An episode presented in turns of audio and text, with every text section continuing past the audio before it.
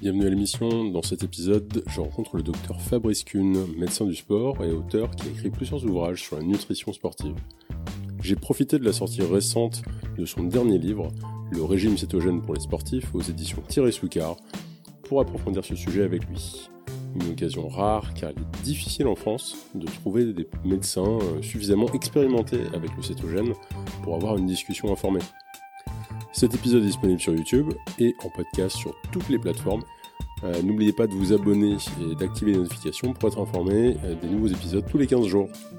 Profitez-en pour nous laisser un commentaire ou même une note sur votre plateforme préférée. C'est vraiment un plaisir de vous lire.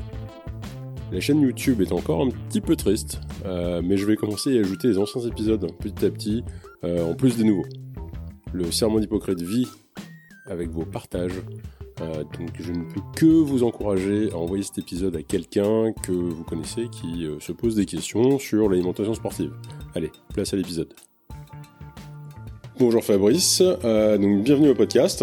je t'ai invité pour qu'on puisse parler d'un livre qui est sorti cette année, que tu as écrit, donc qui s'appelle Le régime cétogène pour les sportifs. le plus simple, c'est que je te laisse te présenter pour les auditeurs. Ah, déjà, bonjour Ben, bonjour tous les auditeurs, merci pour l'invitation. Donc euh, Fabrice Kuhn, je suis médecin du sport. Euh, j'ai été médecin de l'équipe de France d'haltérophilie. Je suis euh, triathlète euh, plutôt longue distance, trailer aussi plutôt longue distance avec une petite prédominance pour le, le triathlon. Et euh, bah, ça fait euh, cinq livres que j'écris en rapport avec l'endurance, principalement avec la nutrition. En fait, j'y suis venu initialement pour mes besoins, donc j'ai écrit le premier livre qui était Nutrition de l'endurance. Et puis, bah, les choses se sont enchaînées et, euh, et j'en suis venu donc à écrire ce dernier livre euh, dont tu parles, qui est euh, le régime cétogène, euh, parce que bah voilà, les choses s'enchaînent. J'essaye différentes choses. J'ai essayé l'entraînement à glycogène bas, le régime cétogène, on en parle, donc je voulais l'essayer aussi. Et puis du coup, c'était l'occasion euh, de présenter ça aux gens, de, de voir l'intérêt, les bénéfices, et puis les, les effets indésirables entre guillemets en fait, ce que j'aime, c'est j'aime bien tester et puis expliquer ce qu'il y a de bien, ce qu'il y a de moins bien, mais avant, je veux le tester. Ouais. Et euh, ce qui m'intéresse, c'est pas de parler aux autres médecins. Ce qui m'intéresse, c'est de parler à tout le monde. Vraiment, euh, d'être assez pédagogue et d'offrir ça à tout le monde, quoi. Eh ben, du coup, pour donner un petit peu une idée euh, aux gens de, bah, de ton approche que tu pourras avoir là-dessus, euh, déjà, euh, parlons peut-être un petit peu de ton propre domaine au niveau médical de formation. Est-ce que tu as suivi par exemple des formations spécifiques autour de la nutrition pour te pour te documenter ou est-ce que tu es allé t'instruire par toi-même? Enfin, déjà, est-ce que tu est-ce que tu as une spécialisation là-dessus que tu as fait au niveau de ta profession? Alors, est-ce que j'ai appris la nutrition pendant mes années de fac? Non. C'était zéro, ou vraiment quelque chose qui ne sert à rien que j'ai vite oublié. Et d'ailleurs, les cours étaient tellement inintéressants que à cette époque-là, ça m'a pas intéressé du tout. En fait, j'y suis venu pour ma pratique quand j'ai commencé à faire du triathlon, quand j'ai commencé à courir, et que c'était finalement un moyen assez facile d'améliorer ses performances, accessible à tout le monde. J'ai pas euh, les capacités physiologiques des meilleurs champions, mais par contre, je peux essayer euh, de m'améliorer en mangeant mieux. Ouais. Donc, euh, j'y suis venu comme ça, et puis euh, j'ai lu, j'ai lu beaucoup de livres, j'ai lu des articles, j'ai lu des livres références de euh, scientifiques renommés. Et euh, je me suis fait mon opinion comme ça. Mmh. Ensuite, j'ai fait des formations de médecine du sport. Ouais. Et j'ai fait une formation de nutrition aussi, de micronutrition. Donc voilà, je me, et puis et puis je continue à lire beaucoup, à lire les articles, à lire ce qui ce qui est publié, euh, les livres euh, de bonne valeur qu'on peut avoir. Alors Malheureusement, en français, ben, il n'y en a pas beaucoup, donc il faut aller piocher dans les livres en anglais. Euh, et puis voilà, c'est comme ça que que je me suis formé. Mais effectivement, euh, à la fac, il n'y avait rien. De ce que j'ai, enfin, de ce que j'ai entendu, les, chiffres varient, mais euh, j'ai entendu jusqu'à, enfin, en gros, moins de trois jours de cours au total sur le cursus qui touche de près ou de loin à l'alimentation, quoi. C'est-à-dire qu'il y en a même qui ont dit genre on a eu que 8 heures, enfin les chiffres varient selon, je pense, euh, les écoles, les cursus, les années, etc. Mais c'est clair qu'apparemment, pour un médecin généraliste, euh, la nutrition, c'est pas quelque chose, qui, quelque chose qui va être beaucoup présent dans son cursus éducatif. Ouh, j'étais bien en dessous des trois jours, moi. Ouais, ouais, mais mais ça, c'est les, les, les, plus gros chiffres que j'ai entendus. Et c'est dommage parce qu'en fait, c'est passionnant maintenant. Moi, je trouve ça passionnant. À, quand c'était à la fac, c'était tellement inintéressant, tellement en dehors de ce qu'on peut faire vraiment. Et il y, a, tellement de choses à faire avec une bonne nutrition. Il y a tellement de choses à apporter. Alors sur le côté sportif parce que c'est ce qui m'intéresse plus plus, mais, mais, sur la santé, sur le bien-être, sur, euh, enfin, il y, y a, tellement de bénéfices que c'est dommage qu'on n'aborde pas ça de façon correcte, quoi. Et on, on, a vraiment quelque chose fait par des scientifiques hors sol, en plus. On a peu de nutrition et c'est fait par des scientifiques hors sol, donc c'est quelque chose qu'on peut pas exploiter. Ouais. Donc c'est dommage parce que bah, pour la médecine générale, qui est aussi euh, mon domaine principal d'exercice, ouais il y a vraiment quelque chose à faire. Bah, D'ailleurs, c'est, on a eu la chance d'avoir euh, quelques euh, de l'intervention d'une d'une médecin canadienne euh, qui, elle, par exemple, accompagne des gens sur euh, sur l'alimentation cétogène, même les protocoles de jeûne, des choses comme ça. Euh, et qui nous est la même remarque qu'au Canada, c'est pas différent qu'en France. Quand elle a fait quand elle a fait ses, ses études, bah elle a, rien, elle a rien appris de tout ça et en fait ça, il a fallu qu'elle attende assez longtemps dans sa carrière pour être exposée euh, à des choses autour de l'alimentation qui étaient un peu à contre-courant en fait finalement. Donc euh, et aujourd'hui bah c'est quelque chose que pratique de, tu vois dans son activité. Mais c'est vrai que c'est dommage que beaucoup de médecins soient pas juste plus exposés à des principes d'alimentation. Je pense que même si tu enfin peu importe l'école on va dire de pensée euh, euh, c'est quand même un outil thérapeutique qui est intéressant quoi. Ah oui, oui, bah, et surtout maintenant où on a de plus en plus de diabétiques, euh, euh rien pour eux, euh, si tu veux, euh, plutôt que d'embrayer directement par un traitement médicamenteux, c'est quand même bien plus intéressant de commencer par rééquilibrer le régime parce que la plupart, il y a quelque chose à faire et ils ont un bénéfice à en tirer. Donc, bah, rien que pour ça, je vois bien la différence qu'il y a entre maintenant où je me suis vraiment documenté et euh, ce que je racontais à la sortie de mes, mes études où finalement euh, bah, j'avais aucune vraie notion de nutrition. Mm. Or, euh, il m'a fallu vraiment une démarche personnelle pour aller me documenter là-dessus. C'est pas euh, la plupart des médecins s'ils ne font pas cet effort-là. Alors je sais pas où ça en est maintenant, hein, mais la plupart des médecins s'ils font pas cet effort-là, ils seront pas, on n'est pas pertinent pour, pour pour juger ça. Mm. C'est intéressant ça. Euh, venons-en un petit peu au livre, parce que des débats philosophiques euh, sur euh, ce que devrait être un cursus éducatif, on peut on peut durer longtemps avec ça. venons-en un petit peu au livre. Donc, moi j'avais une question importante, enfin qui me permettait un petit peu de situer aussi le, le, le, temps que tu as investi au niveau personnel, parce que tu as dit que tu voulais essayer d'abord.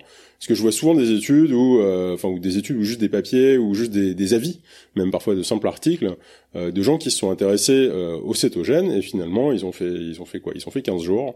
et le truc c'est qu'en 15 jours, bah ils ont pas vraiment eu le temps de s'adapter à cette alimentation et ils ont tiré peut-être des conclusions hâtives.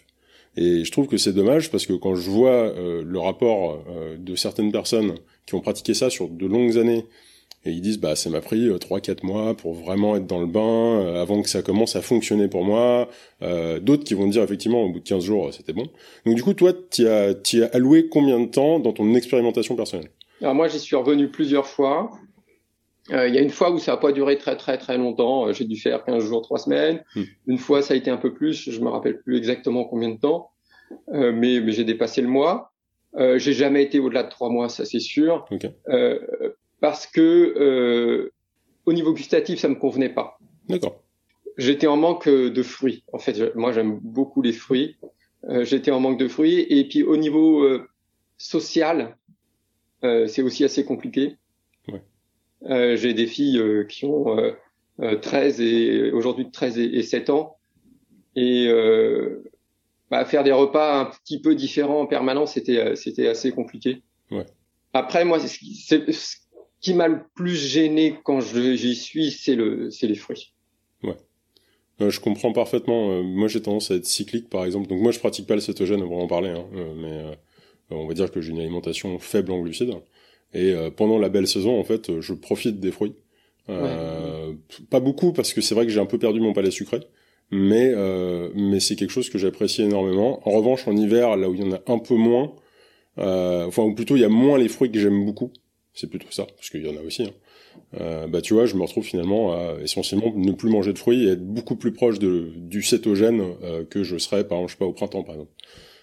Oui, oui, il y a, il y a, il y a, il y a bah, ça, c'est ça, c'est une question personnelle. C'est mm. quelque chose qui mm. doit entrer en compte dans la décision de le faire ou de pas le faire, de le poursuivre ou de pas le poursuivre. C'est une question de saveur parce que euh, pour moi, l'alimentation, qu'elle soit du sportif ou pas d'ailleurs, ne doit pas être un, euh, privative. Il y, a, il y a, une question de, de, sociabilité, de manger en famille, de manger entre amis, aussi une question de euh, prendre du plaisir à table. Et à partir du moment où tu deviens trop restrictif et que tu, enfin, tu te sens vraiment pris euh, et que finalement la privation surpasse le bénéfice que t'en tires. Ouais. Voilà, je je veux pas rentrer dans ce dans ce jeu-là en fait. Je veux quand même hmm. garder du plaisir euh, à table et puis et puis pas me, pas me lever le matin et dire oh là là j'ai envie de manger ça puis je peux pas ou tu vois et et c'est vrai que la dernière fois où je l'ai entamé, j'ai attendu que les derniers fruits du jardin euh, s'arrêtent parce que sinon, euh, tu vois, j'ai un figuier, j'ai euh, j'ai j'ai des pommes et des poires et à partir du moment où il y en avait plus, je pouvais le faire. Mais après, bon, il y avait les kakis qui arrivaient, donc c'était un peu compliqué. Donc, bah, on a eu des, j'ai eu des invités sur le passé sur le podcast qui ont évoqué ce même point, mais qui eux, du coup, ont trouvé des méthodes assez simples en fait pour finalement pas du tout, enfin, pour pas du tout que ça soit un problème pour gérer ça. Euh, donc tu vois, enfin ensuite c'est, oui, effectivement comme tu dis, c'est un choix personnel en fait. Hein. C'est quelque chose à voir. Mais après, faut aussi voir les raisons pour lesquelles on le fait. C'est-à-dire que là, toi, tu t'es intéressé euh, au cétogène pour les sportifs. Euh, il y a des gens pour qui c'est un enjeu de santé. Et ils s'intéressent au, cétogène parce que concrètement, il y a un problème à régler. Et du coup, là, tu, tu fais, bah, ok, je vais peut-être pas pouvoir m'éclater euh, sur sur la, la, tarte aux myrtilles, hein. euh, mais euh, mais en, revanche, ça serait sympa que je puisse euh, bah, régler mes problèmes de santé. Donc du coup, c'est pas du tout le même angle. Donc aujourd'hui, nous, on va se concentrer plutôt sur cette, cette dimension sportive. Et déjà, est-ce que tu peux nous parler un petit peu du coup de ces expériences Est-ce que tu en as, on va dire, comment tu l'as vécu toi? Alors j'ai vécu de, de, plusieurs étapes. En fait, le, le début, tu es toujours un petit peu de friand de savoir un peu comment ça va se passer. Tu es vraiment mhm. impatient que te retrouver vraiment en cétose. Euh, attends, peut-être j'ai oublié une étape, c'est qu'on n'a pas vraiment défini ce que c'était le cétogène. D'habitude je le fais, et là j'ai oublié. Euh, je vais peut-être te laisser faire la définition du coup. Alors, le cétogène, c'est un mode de fonctionnement euh, de l'organisme naturel, mais de secours. En fait, il se trouve que quand on manque euh, de glucides, de carbohydrates, une fois qu'on arrive à, à, court, on a épuisé nos stocks dans les muscles et dans le foie. C'est notre énergie principale quand on va à forte intensité. Mhm eh ben, le corps est obligé de trouver une solution de secours. Donc, il va fonctionner avec du gras. Le problème, c'est que le gras, on peut s'en servir dans nos muscles, on peut s'en servir partout, sauf dans notre cerveau. En fait, notre, notre cerveau est euh, glucodépendant, il ne sait pas utiliser le gras. Donc, la solution, c'est de produire des cétones. Donc, dans notre foie, une fois qu'on a épuisé notre stock de glycogène, de glucides, on produit des cétones à partir des graisses. Et ces cétones sont une source d'énergie qu'on va pouvoir utiliser dans tout le corps, y compris dans le cerveau. D'où l'intérêt du régime cétogène par rapport au régime, euh, au régime euh, low carb, hypoglucidique. C'est que tu as ce bénéfice en plus. Mais par contre, tu as euh, un peu moins de glucides, enfin beaucoup moins de glucides. Donc voilà, le, régime cétogène, c'est un mode de, secours, mais qu'on peut, peut en adapter. Et donc voilà, c'est. du coup, maintenant qu'on l'a défini, revenons-en à ton expérience. Excuse-moi. Donc voilà, je me suis engagé d'abord dans ça en me disant je suis assez ouvert, donc j'aime bien essayer les choses. Donc je me suis dit bon, je, je veux tester pour me rendre compte de, de, ce que ça donne. Ça commence à être à la mode. Euh, donc euh, voilà, je me suis renseigné comment faire, j'ai essayé. Finalement, euh, tu penses que alors j'ai un regard un peu biaisé parce que avant de le faire, j'ai regardé les études. Ouais. Donc je savais vraiment à quoi m'attendre. Ouais. Et puis initialement, je me suis dit, bah finalement, même si je mange pas de glucides, je peux quand même aller vite, je peux quand même accélérer. Parfois, je me suis surpris sur les sur des séances où finalement, bah, c'était pas si mal que ça. Donc, j'ai poursuivi un peu. Ensuite, bah, j'ai voulu me tester sur une séance de natation. Donc, bah, j'ai enchaîné un 1500 mètres en papillon. Euh, parce que j'étais parti sur 100 mètres et puis ça passait bien et j'ai enchaîné, j'ai enchaîné, j'ai enchaîné. J'ai été surpris parce que vraiment euh, j'étais obligé de m'arrêter parce que le temps euh, le temps passait, mais pas parce que parce que pas parce que l'organisme disait stop. Parce qu'il fallait rentrer à la maison, c'est ça Ouais, voilà. et puis donc j'ai enchaîné. Alors certaines séances, effectivement, j'arrivais pas à accélérer ou je me sentais un peu bridé. Alors ça avançait bien, mais pas aussi bien que je voulais. Ouais. Est-ce que, est que, tu parles de séances qui sont, est-ce que tu parles de séances qui sont plus intenses à ce moment-là ou... Non, même pas, même pas. Étonnamment, c'était certaines séances euh, d'endurance pure. D'accord. Où je me trouvais un peu bridé. Ok. Euh... Après, je trouve que ça passait plutôt bien en fait. Hein. C'était quand même. Euh, Là, on est d'accord qu'on regroupe euh, tes, tes, différentes expériences. C'est pas une seule période, hein, c'est ça. Ouais, ouais, ouais. Bah, sur, sur la première période, j'ai fait 1000 mètres pape et sur la deuxième, j'ai fait 1500 parce que je voulais me tester plus, quoi. Euh, mais ça, ça revient à peu près au même nom. Mais parfois, c'est vrai que j'étais surpris de la facilité et parfois, sans raison, sans que je comprenne pourquoi, bah, je me sentais bridé. Euh, après, j'ai jamais eu le courage de l'essayer en course. D'accord. En compétition, euh, j'ai pas, j'ai pas franchi le pas parce que je fais tellement peu de compétitions que quand je fais des compétitions, je veux, je me permets pas de prendre le risque. Oui, et aussi parce que c'est pas peut-être pas quelque chose que tu pratiques vraiment sur de la longue longue durée, donc t'as peut-être pas aussi, euh...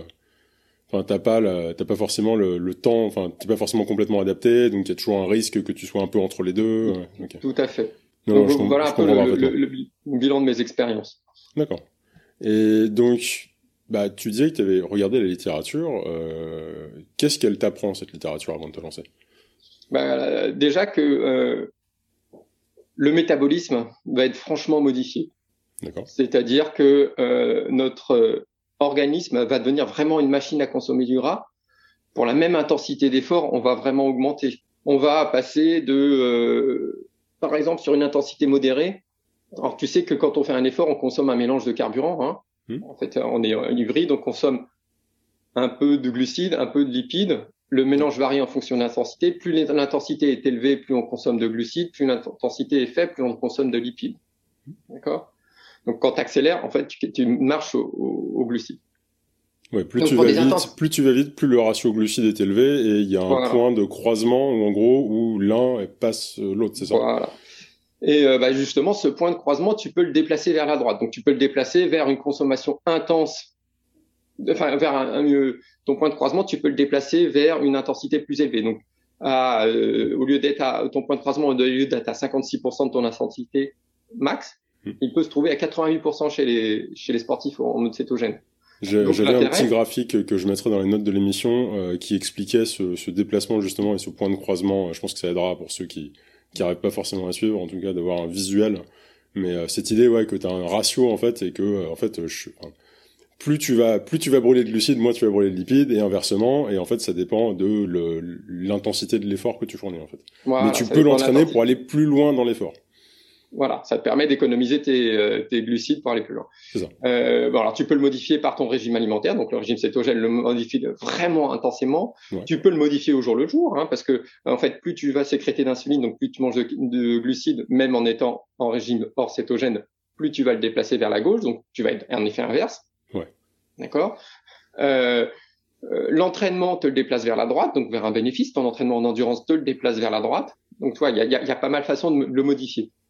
Euh, du coup, ça, c'est enfin, quand tu parles de l'entraînement, moi, je pense automatiquement, euh, à, enfin, à plusieurs trucs, mais dont la méthode Mafton, cette idée de s'entraîner en dessous d'un certain rythme cardiaque, euh, qui a pour but du coup d'être, euh, en gros, en dessous de ton seuil. Enfin, je, je sais plus quel est le la terminologie, mais ce, enfin, en dessous du seuil d'oxydation, euh, enfin, il est à 80%, optimal, 85% à peu près. C'est ça. Puis ouais, puis l'idée de Mafton, c'est de te donner une marge de sécurité. Donc euh, plutôt que d'être à 75, c'est plutôt à 70. Et puis donc en fait, tu t'entraînes vraiment en dessous euh, pour du coup maximiser, c'est ça, l'adaptation du corps, mais au niveau de l'entraînement. Alors, en fait, les deux, que tu fasses du, fasses du fractionné ou de l'endurance, tu vas le déplacer vers la droite. D'accord peu importe. Donc même même si même avec un effort plus intense, ça aura un effet, c'est ça? Ouais ouais ouais. Là, parce que ton organisme il apprend à, à, à mieux s'organiser en fait. Donc ça c'est quelle que soit ton intensité d'effort. D'accord. Et ça ça a un poids équivalent par rapport à l'alimentation ou est-ce qu'il y en a un qui pèse beaucoup plus que l'autre? Je, sais que c'est pas facile à quantifier pas comme ça. Dire, euh, la différence d'intensité entre les deux, lequel est le plus marquant Je pense que ça dépend de ton point de départ. Si euh, si tu manges très mal et que tu t'entraînes beaucoup, euh, ben à mon avis, ça sera surtout de modifier ton alimentation. Tu vois, c'est. Ouais, bien et, sûr, puis, et puis il y a, y a, aussi une question d'individualité. Ouais. Mais en fait, en même temps, il faut que tu saches que la plupart des adaptations que tu crées à l'entraînement sont les mêmes que tu crées avec ta nutrition. Hein. Euh, finalement, le jeûne, le jeûne thérapeutique que tu peux faire ou l'entraînement à glycogène bas ou tout ça va stimuler des enzymes va stimuler la production d'enzymes, va stimuler des, des cycles d'adaptation biochimique qui sont les mêmes que le sport. D'accord. En fait, les filières sont les mêmes. Donc, euh, voilà, c'est, en fait, on, on, met deux choses différentes, mais tu travailles un peu sur la même chose. Ouais. Euh, donc, euh, c'est l'intérêt du, du, de l'entraînement à glycogène, enfin du l'entraînement du régime cétogène, c'est de déplacer ce point de croisement vers la droite avec vraiment une grosse intensité euh, d'utilisation des, des graisses. Ouais, d'accord.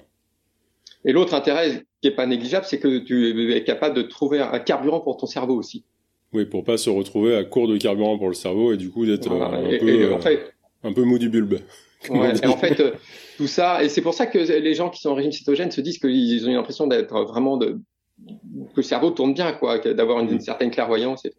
En fait, c'est un, un, un mode de fonctionnement qui est hérité de notre passé euh, chasseur-cueilleur euh, d'il y a des centaines de milliers d'années, où euh, finalement on peut se retrouver, avec des, des périodes de, famine. Et il fallait pouvoir fonctionner autrement sans, sans avoir à, manger, d'où l'intérêt du mode cétogène. Ouais, et j'avais vu d'ailleurs, euh, alors je crois que c'est euh, peut-être le professeur Finet qui fait partie un peu des pontes du cétogène, en tout cas au niveau des chercheurs, qui avait pris comme exemple euh, les études qui ont été menées sur les, les Inuits, et il disait bah les Inuits en fait, euh, eux ils pouvaient euh, vivre leur vie complète sans jamais voir euh, le moindre sucre, Mm. parce que bah il y avait pas de plantes, et, euh, et eux sont la preuve que enfin l'être humain peut ça veut pas dire que ça, ça voulait pas forcément dire que c'était optimal, mais ça voulait dire que l'être humain pouvait en fait finalement fonctionner avec zéro glucide grâce à ce mécanisme. Donc euh, et ils, enfin, ils ont quand même une certaine ancienneté. Donc enfin, j'avais trouvé ça intéressant de se dire ah oui on peut vraiment aller dans, dans le enfin potentiellement. Après je suis sûr qu'ils sont peut-être ils sont peut-être un peu adaptés à ça quand même malgré tout. Mais c'était intéressant de voir euh, que enfin ils arrivaient en fait à vivre des vies complètes euh, finalement sans avoir accès euh, à une source de glucides. Mais Enfin, c'est un- je sais pas, je trouve ça, je trouve ça intéressant qu'on on peut vraiment avoir les extrêmes en fait. Oui, et puis, et puis on peut avoir tout ce qu'il y a entre les extrêmes. Bien sûr. Euh, non, mais voilà, mais, mais en fait, no- notre organisme euh, est euh, très polyvalent finalement. Hein. Comme dans le sport, on est capable de faire de la force, de la vitesse, de la musculation. On n'est jamais les meilleurs dans un domaine, sauf l'endurance, euh, par rapport aux autres animaux. Mais euh, on est très polyvalent et en, en fait, c'est quelque chose qui, euh, qui me tient à cœur, c'est qu'il faut savoir utiliser cette polyvalence. Mm. On est euh, polyvalent au niveau nutritionnel, on peut parce que tous les régimes sont tous variés. Quoi. Euh, ce que tu manges n'est pas ce que je mange, et c'est pas ce que mange un Inuit dont tu parlais, et c'est encore pas ce que mange un aborigène ou, ou, ou- ou je ne sais quoi. Et on a vraiment cette polyvalence à s'adapter un petit peu à tout. Hmm. Euh, et du coup, il faut retenir ça. C'est important dans notre façon de manger. Il y a aussi des choses que toi tu vas tolérer que moi je vais pas tolérer, des modes alimentaires que toi tu vas tolérer et moi je vais pas tolérer. Et il faut savoir être à l'écoute de son corps et de se dire ah, ça ça me va ou ça ça me va pas. Et finalement euh, utiliser ça. Et il faut c'est pour ça qu'il faut pas non plus toujours se braquer sur un tel a dit ça, je vais l'utiliser, ça va me servir. Non, un tel a dit ça, peut-être que ça peut m'être utile. Ouais.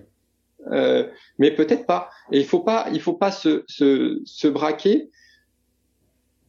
Euh, malheureusement, on voit ça. On voit ça des gens qui sont. euh, je vais faire ça parce que euh, n'importe quoi. Djokovic, il- je vais me mettre au régime euh, sans gluten parce que Djokovic, il a gagné le régime sans gluten.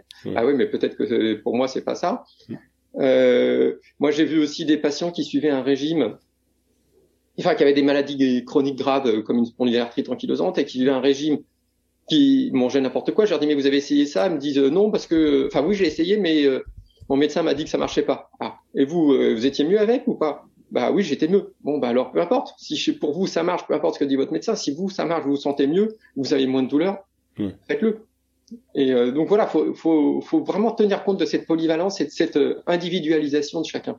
Oui, bien sûr. Bah, c'est ça, en fait. Je pense que enfin, c'est aussi le risque euh, avec, euh, tu sais, les, les alimentations enfin, trop catégorisées. Tu vois ce que je veux dire? Lorsque tu, rentres- tu cherches trop à rentrer dans une boîte et tu dis, il faut que je fasse ça à tout prix.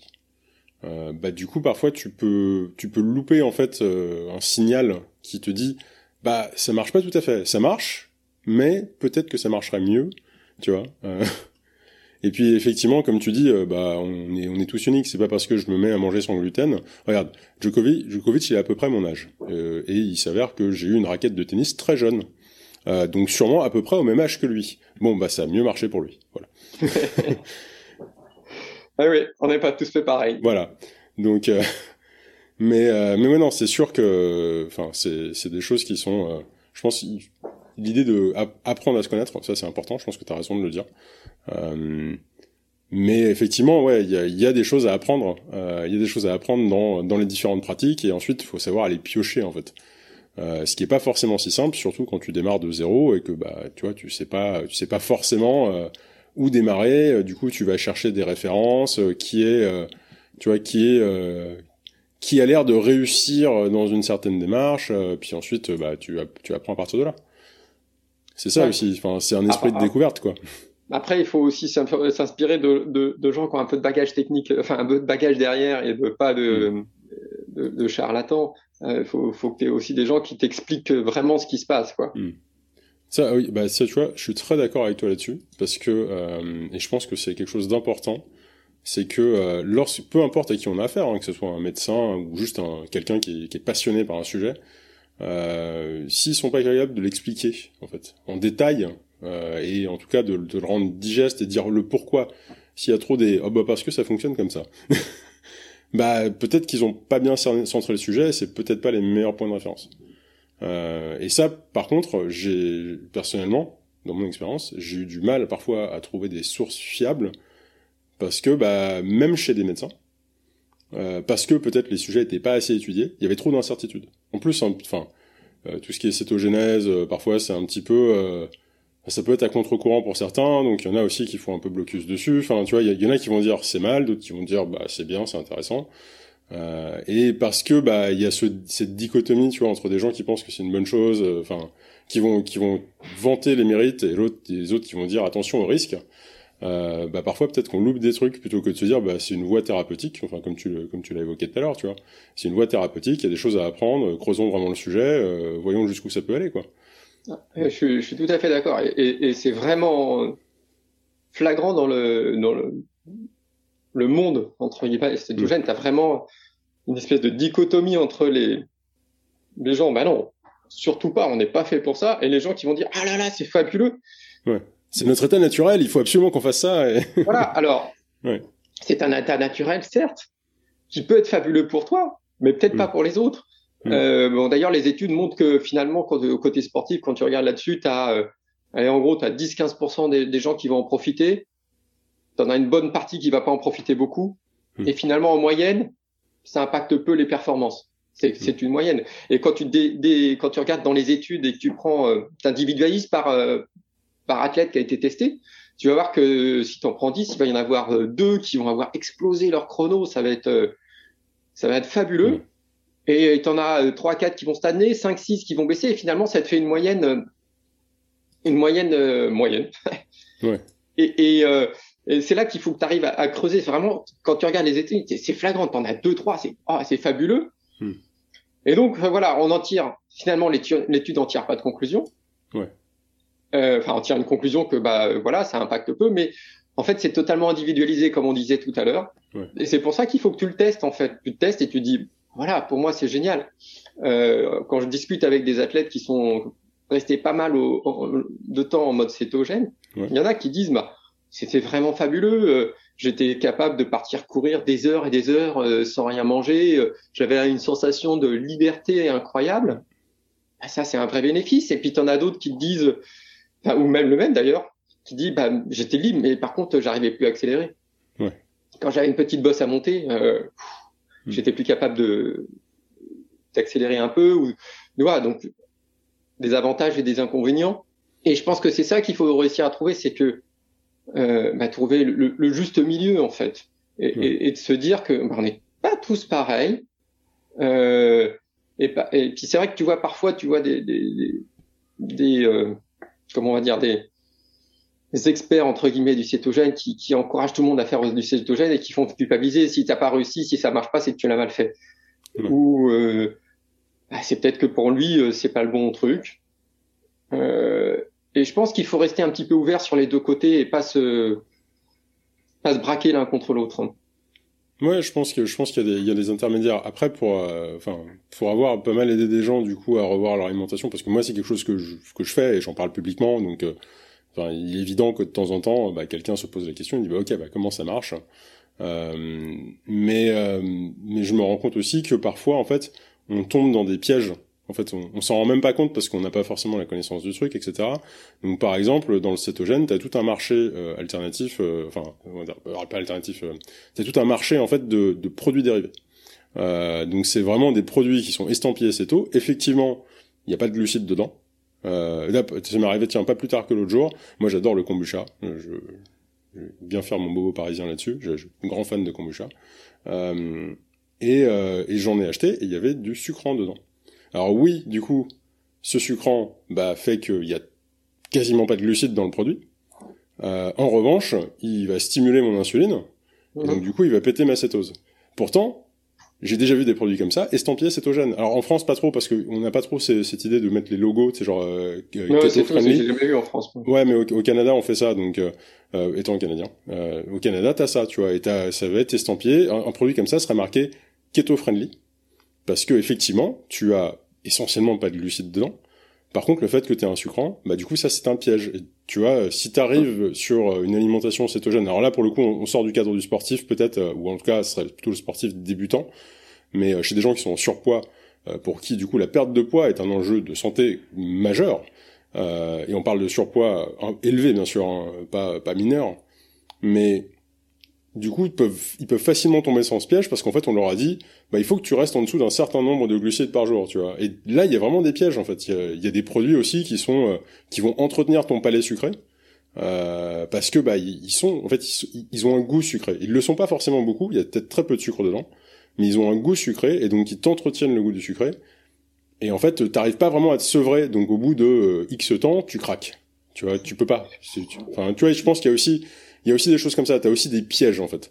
Alors, c'est un peu le piège, mais ça, ce piège-là, tu le rencontres dans plein de d'autres types de régimes, entre guillemets. Euh, c'est le piège des, des ersatz, en fait. Euh, quand tu fais euh, quelqu'un qui est au régime euh, sans gluten, parce qu'on en a parlé tout à l'heure, et qui va aller prendre des produits sans gluten, bah, certes, il n'aura pas de gluten, mais nutritionnellement, ça peut être très mauvais. Ouais, il y en a qui sont affreux. Hein. Voilà. Euh, et, et, mais, mais, mais, ils vont l'acheter parce que c'est sans gluten. Ou alors tu vas avoir des gens qui vont aller acheter du bio et parce que c'est du bio et finalement nutritionnellement c'est une catastrophe. Et en fait, euh, je pense que ce qu'il faut c'est que quand tu changes de mode alimentaire parce que tu veux faire quelque chose, il faut que tu changes de mode et que tu n'essayes pas de retrouver ce que tu mangeais avant. Ouais. Euh, euh, voilà, si tu passes au sans gluten, bah, va pas essayer de retrouver des pâtes ou du, enfin des pâtes c'est facile parce que tu peux les faire avec du sarrasin, mais va pas essayer de retrouver du pain parce que ton pain que tu vas avoir, il sera catastrophique. Il sera pas pareil en tout cas, même si, enfin, après voilà, j'ai vraiment essayé, mais. non, mais il sera, il sera pas, ouais, puis, puis surtout nutritionnellement en général, il est pas terrible. Ouais. Euh, et, et tu seras pas en carence si tu manges des lentilles à la place de manger des pâtes. Euh, il faut, il, faut, je pense que les gens ils se rendent pas compte de ça, mais enfin pas tous. C'est que quand tu entres dans un mode comme ça, il faut que tu changes aussi ta façon de penser. Mm. Euh, et après, pour, pour, revenir sur la souplesse de, de, ce que tu dois vivre, j'ai une personne que j'ai suivi un peu là, euh, qui a voulu se mettre au régime cétogène, euh, n'a jamais réussi à être en cétose en limitant euh, beaucoup les glucides. Alors c'est parce qu'il mangeait trop de viande. D'accord.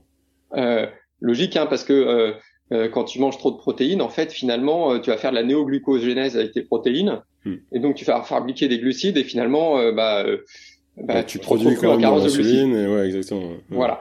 Et donc finalement, il, il, a résolu son problème en disant, bah, je mange pas de féculents, je mange mes légumes, comme j'en ai envie, je mange ma viande comme j'en ai envie, et j'ai perdu du poids. Ma santé est meilleure, j'ai perdu du poids, je suis pas en cétose, mais j'ai atteint mon objectif. Hmm. Je continue à perdre du poids sans me priver. Ouais. Bah, dans un objectif santé, oui, c'est, enfin, à ce moment-là, c'est l'objectif. Voilà. Et donc, je pense qu'il faut aussi rester à l'écoute de ça et dire, bah, oui, il est pas en cétose. Et alors? C'est quoi hmm. le problème? Du moment qu'il va bien. Bah oui, il vaut, il vaut mieux euh, un pas vers le mieux que l'inverse. ouais, surtout qu'il a fait trois pas, lui, parce qu'il a dû perdre 16 euh, kilos euh, en, en six mois et il continue et il se sent bien dans sa peau. Et, hmm. Ça, ce que ce que tu décris en plus, euh, le, le truc de, de, la surconsommation de protéines. Euh, enfin, moi, je l'ai je l'ai vécu. Euh, tout simplement euh, parce que bah, j'ai j'ai été j'étais extrêmement en surpoids à une époque. Donc clairement, j'ai dû développer de la résistance à l'insuline. Donc le fait d'avoir, enfin, du coup de produire en fait beaucoup de glucose des protéines que je mangeais, c'était un vrai problème. Et c'est quand j'ai réussi à trouver l'espèce de bon ratio, tu vois, que là j'ai vraiment remarqué, enfin je dis bon ratio, euh, j'étais pas en train, de... j'ai jamais pesé ma bouffe, hein. mais euh, c'était euh, juste dire bon, je vais faire un peu plus de ça, un peu plus de ça. Euh, quand j'ai trouvé le bon ratio, effectivement, tout de suite, je fais ah bah là, maintenant ça marche, tu vois. Euh, là, pour le coup, je, je, je savais pas si j'étais en cétose, mais bon, ça, je me doute bien parce que j'ai fondu comme neige au soleil. Donc effectivement, il y a, y a quelque chose comme ça. Donc, Alors, ouais, si t'es vachement sensible au, au, glucose, bah c'est sûr que. Voilà, mais alors tiens, je reviens sur ce que tu as dit. j'ai jamais pesé ma bouffe. Euh, alors moi je la pèse jamais. Moi je suis feignant, c'est tout. Ça c'est ma réponse. C'est pour ça que je fais rien. Je calcule rien, je mesure rien parce que j'ai la flemme. Voilà. Alors moi je l'ai fait pour rentrer en cétose et pour me rendre compte. Bah pour être sûr euh, que tu le faisais bien aussi, j'imagine. Voilà, pour me rendre compte que je le faisais bien et pour me rendre compte de ce que euh, je recommandais comme comme aliment. Je faisais pas en disant tiens, de moment je prends une gamme de salade machin. Je voulais me rendre compte donc j'ai pesé. Bon après au bout de au bout en fait c'est peut-être un biais qu'on peut trouver aussi, hein, enfin une difficulté qu'on peut trouver, c'est qu'il faut peser tout au début si on sait pas trop. Hmm. Euh, mais je pense, tu pèses au début, puis après, bah, après tu sais à peu près ce que tu te rends compte de ce que finalement, euh, en une semaine, tu te rends compte de ce que tu as le droit de manger, et puis, euh, et puis le tour est joué. Oui, c'est uniquement si tu arrives sur de nouvelles choses qui ça vaut le coup du coup de. Voilà. mais c'est vrai que on recommande souvent de voilà 30 grammes machin et ça effraie ça effraie les gens. Non, je pense qu'il faut se rendre compte qu'au début c'est un petit peu compliqué, tu vas c'est un peu laborieux. Et puis finalement, ça va passer parce qu'après, euh, tel coup, tu sais euh, ce qu'il y a à faire et puis voilà. Alors du coup, qu'est-ce que tu as utilisé Alors, donc pour t'assurer que tu étais en cétose, est-ce que toi tu as utilisé euh, les bandelettes, les trucs comme ça enfin le... Ouais ouais, j'ai un testeur au bout du doigt et je testais la, euh, la glycémie et la cétonémie trois fois par jour. D'accord. Bon, ça, ça, fait un peu ça trouve un peu les doigts mais au moins ça permet de se rendre compte. Ouais, bah non mais c'est ça. Et de, de t'assurer qu'on est vraiment en cétose. Ouais. Parce que c'est sûr que, enfin, si quand t'as pas, quand t'as pas la donnée, en fait, tu peux te dire, bah, je pense que c'est bon, mais tu peux pas en être sûr, surtout quand tu démarres, euh, parce que j'ai déjà vu des cas de figure et je, je sais pas pourquoi, euh, mais des cas de figure de gens qui, qui du coup adoptaient une alimentation cétogène, euh, mais pour une raison que je ne saurais pas t'expliquer, euh, produisaient du coup des cétones, mais ne les, parce que on les, ils les retrouvaient dans leur urine, en fait, finalement ils s'en servaient très peu. Euh, ils savaient peut-être pas encore, euh, enfin leur corps c'était peut-être pas encore adapté à bien les utiliser ou quelque chose comme ça. Ouais, alors euh, ce qu'il faut comprendre c'est que donc les cétones, même quand t'es pas en régime cétogène, t'en produis, d'accord? Ouais. Euh, dès que tu vas aller t'entraîner, euh, si tu reviens, tu vas avoir un peu de cétones. Les les gens qui font, qui vomissent beaucoup, ouais. produisent des cétones. Soit les bandelettes urinaires où je vois le plus de cétones, ce sont les gens qui ont vomi 3, 4, 5, 6 fois et que je vois le lendemain matin et qu'on pas remangé depuis et, et, et qui ont des cétones. Ils sont pas en cétose. Ouais. D'accord Parce qu'ils ont, ils ont, ils ont mangé la veille et tout, donc ils sont pas en cétose. Donc, euh, tu produis naturellement des cétones. D'accord. Après, tu as une faculté à les utiliser qui est variable. Si tu t'entraînes, tu apprends à les utiliser parce que quand tu t'entraînes, ton organisme apprend à utiliser tout ce qui passe, lui passe sous la main. D'accord? Si ouais. tu te mets en cétose, tu vas apprendre à les utiliser. En fait, les cétones sont les régulateurs des mécanismes de leur production et de leur utilisation. Hmm. C'est-à-dire que quand tu vas produire des cétones, ton organisme va apprendre à en produire plus et va apprendre à les utiliser plus. Ouais. D'accord? Donc c'est pour ça que euh, ces gens-là avaient des cétones, mais l'organisme ne savait probablement pas encore bien les utiliser. Je pense que c'est ça la réponse à, à, à mmh. des choses. Et donc voilà, c'est en fait c'est un cercle vicieux. Hein. Tu apprends à les utiliser, ouais. tu, tu progresses et, euh, et voilà. Mais, mais, tu produis naturellement des cétones régulièrement. Mmh. Pas que... suffisamment pour être en cétose parce que c'est en dessous du seuil, mais ouais. euh, tu en produis. Ouais, c'est ce que j'ai toujours lu dans, dans, les, dans les guides autour du cétogène, c'était de dire que c'est pas parce que ton score de cétone est plus élevé qu'en fait euh, tu as réussi ton adaptation. C'est-à-dire qu'en fait concrètement, il devrait pas être phénoménalement, enfin il devrait pas être super élevé, il devrait être dans un dans un certain range ouais. en temps ouais voilà, donc je me souviens plus des valeurs hein, les 0,5 à 2 je crois. Voilà, un truc comme ça, c'est ça, c'est je savais que c'était bas, mais euh, mais des gens qui ont genre 1 1 plus, 2 plus euh, bah ça veut pas forcément dire que ça marche mieux pour eux, ça veut peut-être dire qu'en fait ils les utilisent pas. Mmh. Euh, et ça j'avais trouvé ça intéressant. En fait, hein. mmh. C'est comme les l'attaque et le sportif. Hein. Ouais. Finalement. Tu parlais ouais. d'un tu parlais d'un autre truc avant euh, sur lequel je voulais revenir. Euh, on parlait de l'intensité et donc euh, ce que tu as décrit euh, au niveau de parfois perdre un peu de, jus. Euh, moi je l'ai connu au début, c'est-à-dire que j'avais l'impression en fait de pouvoir c'était enfin, le réservoir infini, vraiment, c'est infini. C'est-à-dire qu'en fait, mes muscles cédaient longtemps avant que je sois à court de carburant, même en partant complètement à jeun sur des efforts assez intenses. En fait, mes muscles disaient stop. Et en fait, j'avais pas faim ni rien. Enfin, j'avais de l'énergie. En fait, j'avais de l'énergie. C'est juste que bah, j'avais cramé mes muscles. Quoi. Euh, et mais par contre, c'est vrai d'avoir du mal en fait à vraiment rentrer sur le, enfin, le cap supérieur. Euh, et euh, c'est ça, c'est une époque où je faisais vraiment du, enfin, encore une fois, moi je suis pas très strict avec quoi que ce soit, mais j'aurais fait ce qui s'apparenterait à du cétogène, d'accord?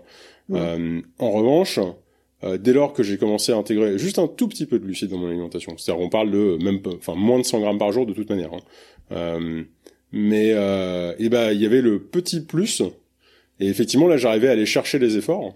Et même quand j'ai essayé du coup des régimes plus protéinés, euh, bah, le problème dont je parlais tout à l'heure, mais enfin ça s'est présenté différemment, on va dire d'avoir un peu plus de protéines et donc de fait plus de glucose, euh, bah finalement en fait ça répondait complètement à ce besoin d'intensité. Et donc du coup c'est vrai que d'avoir un truc un peu hybride, bah moi j'avais trouvé que c'était le bon compromis. Mais par contre à force de, de suivre des alimentations très faibles en glucides avec le temps, j'ai fini par la débloquer en fait cette euh, cette intensité. C'est-à-dire que maintenant je l'ai, enfin elle est là, j'arrive à aller chercher mes intensités que j'avais euh, avant, on va dire, enfin avant, ça, ça date maintenant, mais mais euh, tu vois, j'arrivais à les retrouver. Peut-être qu'elle serait plus élevée, enfin j'aurais peut-être plus d'intensité effectivement si j'avais plus de glucides dans mon alimentation, j'en sais rien. Euh, mais en l'occurrence, je mange comme ça me plaît. Hein, je, moi, je me prends pas la tête. Hein. Mais euh, mais par contre, je avec l'entraînement, en fait, j'ai réussi à la récupérer. Tu vois, enfin après l'avoir très clairement perdu. Hein, je veux dire, il y a aucun doute là-dessus. Je, je n'avançais pas. Euh, bah, alors j'ai jamais été très rapide, mais là clairement c'était la cata.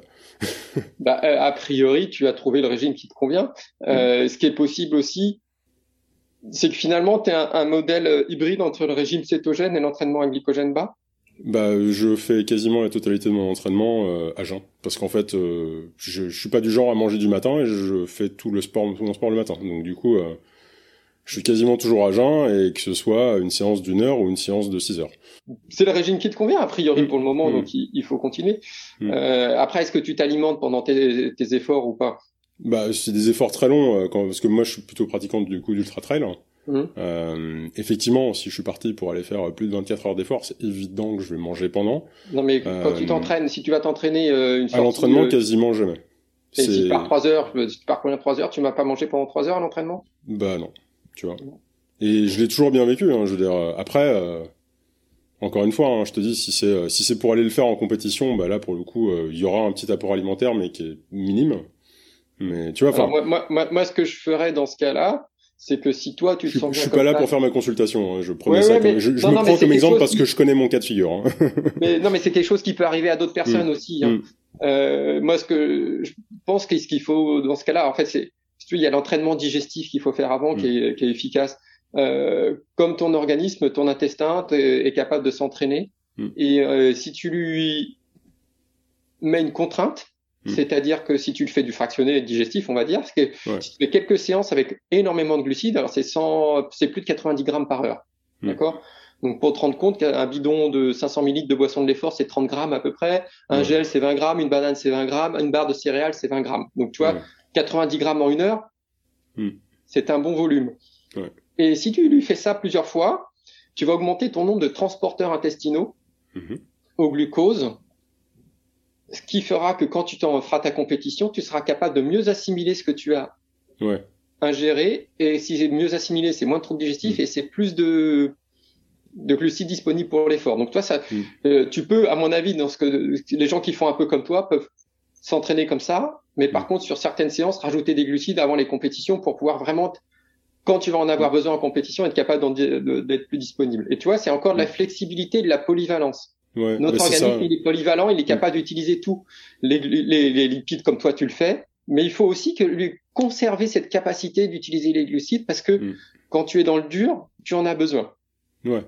Et donc, ce qui est intéressant, c'est vraiment de profiter de cette polyvalence. Et donc, bah, toi, tu peux faire un entraînement comme tu le fais et rajouter un entraînement digestif occasionnellement où tu vas améliorer tes capacités. Ouais, bah d'ailleurs, euh, bah, la solution que j'ai trouvée pour ça, euh, enfin après c'est personnel, hein, bien sûr, ça marchera peut-être pas pour quelqu'un d'autre, euh, c'est que effectivement sur les, du coup les efforts beaucoup plus intenses type compétition, hein, qui sont du coup, bah, c'est un ordre de magnitude encore au-dessus en général de ce que je vais faire à l'entraînement, puisque bah, même si l'intensité peut être similaire, c'est à tenir sur une durée qui est bien plus longue. c'est qu'en fait ma consommation de glucides, c'est avant tout des, des, des aliments que je choisis avec des indices glycémiques assez bas euh, pour éviter en fait de me faire trop un rush de sucre parce que ça j'ai du mal à le faire. Euh, je le supporte pas parce que je le vis pas en fait. Je j'aime enfin dans ma vie ça n'existe pas ou très peu. Et du coup bah pouvoir avoir un apport glucidique et du coup me faire le petit boost parce que comme on dit, il y a les deux systèmes qui marchent en parallèle. Et de toute façon, bah j'ai bien entraîné celui qui qui brûle au gras. Mais par contre, bah, certains efforts sont suffisamment intenses que c'est vraiment intéressant d'apporter ce petit plus.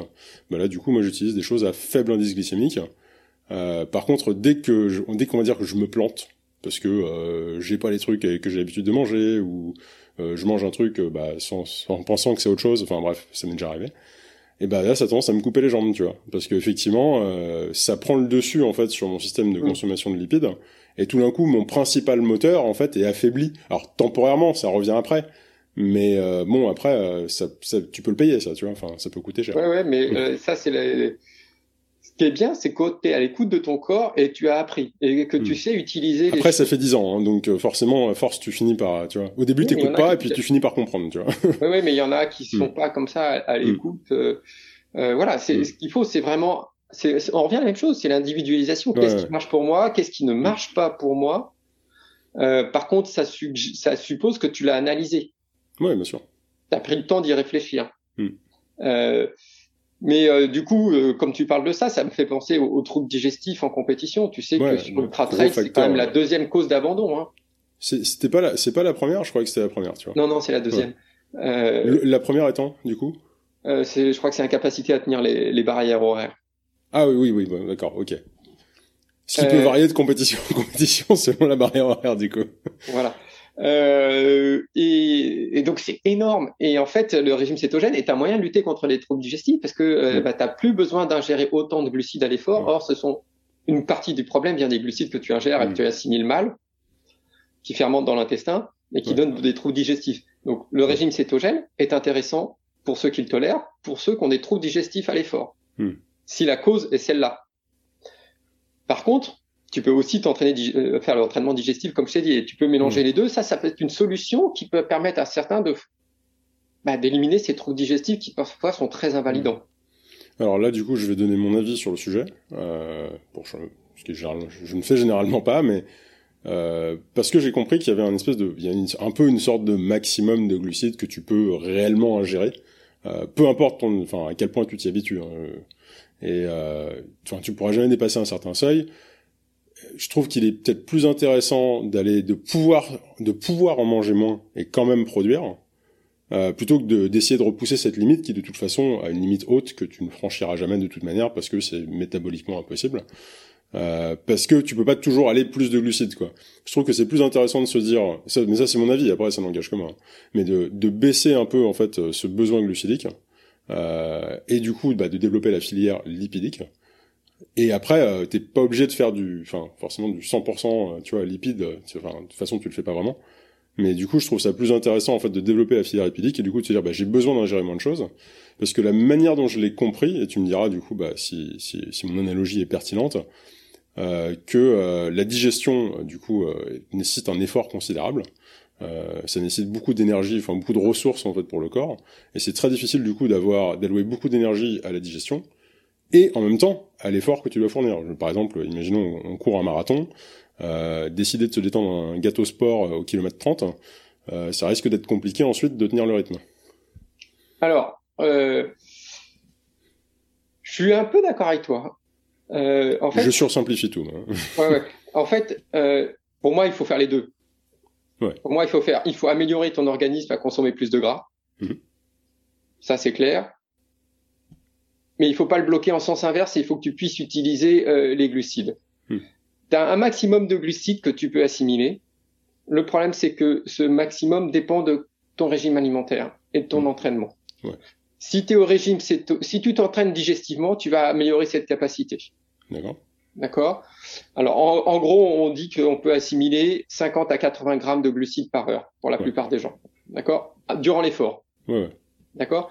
Or, notre organisme, il va consommer bien plus que ça. Ouais. D'accord? Et tu pourras jamais, avec ton, euh, euh, sur un effort intense, tu pourras jamais consommer autant, enfin, euh, assimiler autant de glucides que ce que tu en aurais besoin en allant. Oui. D'accord? Euh, Par contre, tu peux améliorer tes capacités c'est l'entraînement digestif où tu vas pouvoir passer par exemple de 80 à 90 ou à 100. D'accord? Et donc ça c'est un, bénéfice parce qu'en plus, comme tu les assimiles mieux, ils restent pas dans le tube digestif et ils stagnent pas. Après, les études ont aussi remarqué que finalement les élites, les athlètes les plus rapides, par exemple les triathlètes les plus performants, hmm. ont des capacités d'assimilation très importantes. D'accord? Il y en a certains qui sont capables d'aller jusqu'à 120 grammes de glucides par heure. Ouais. D'accord?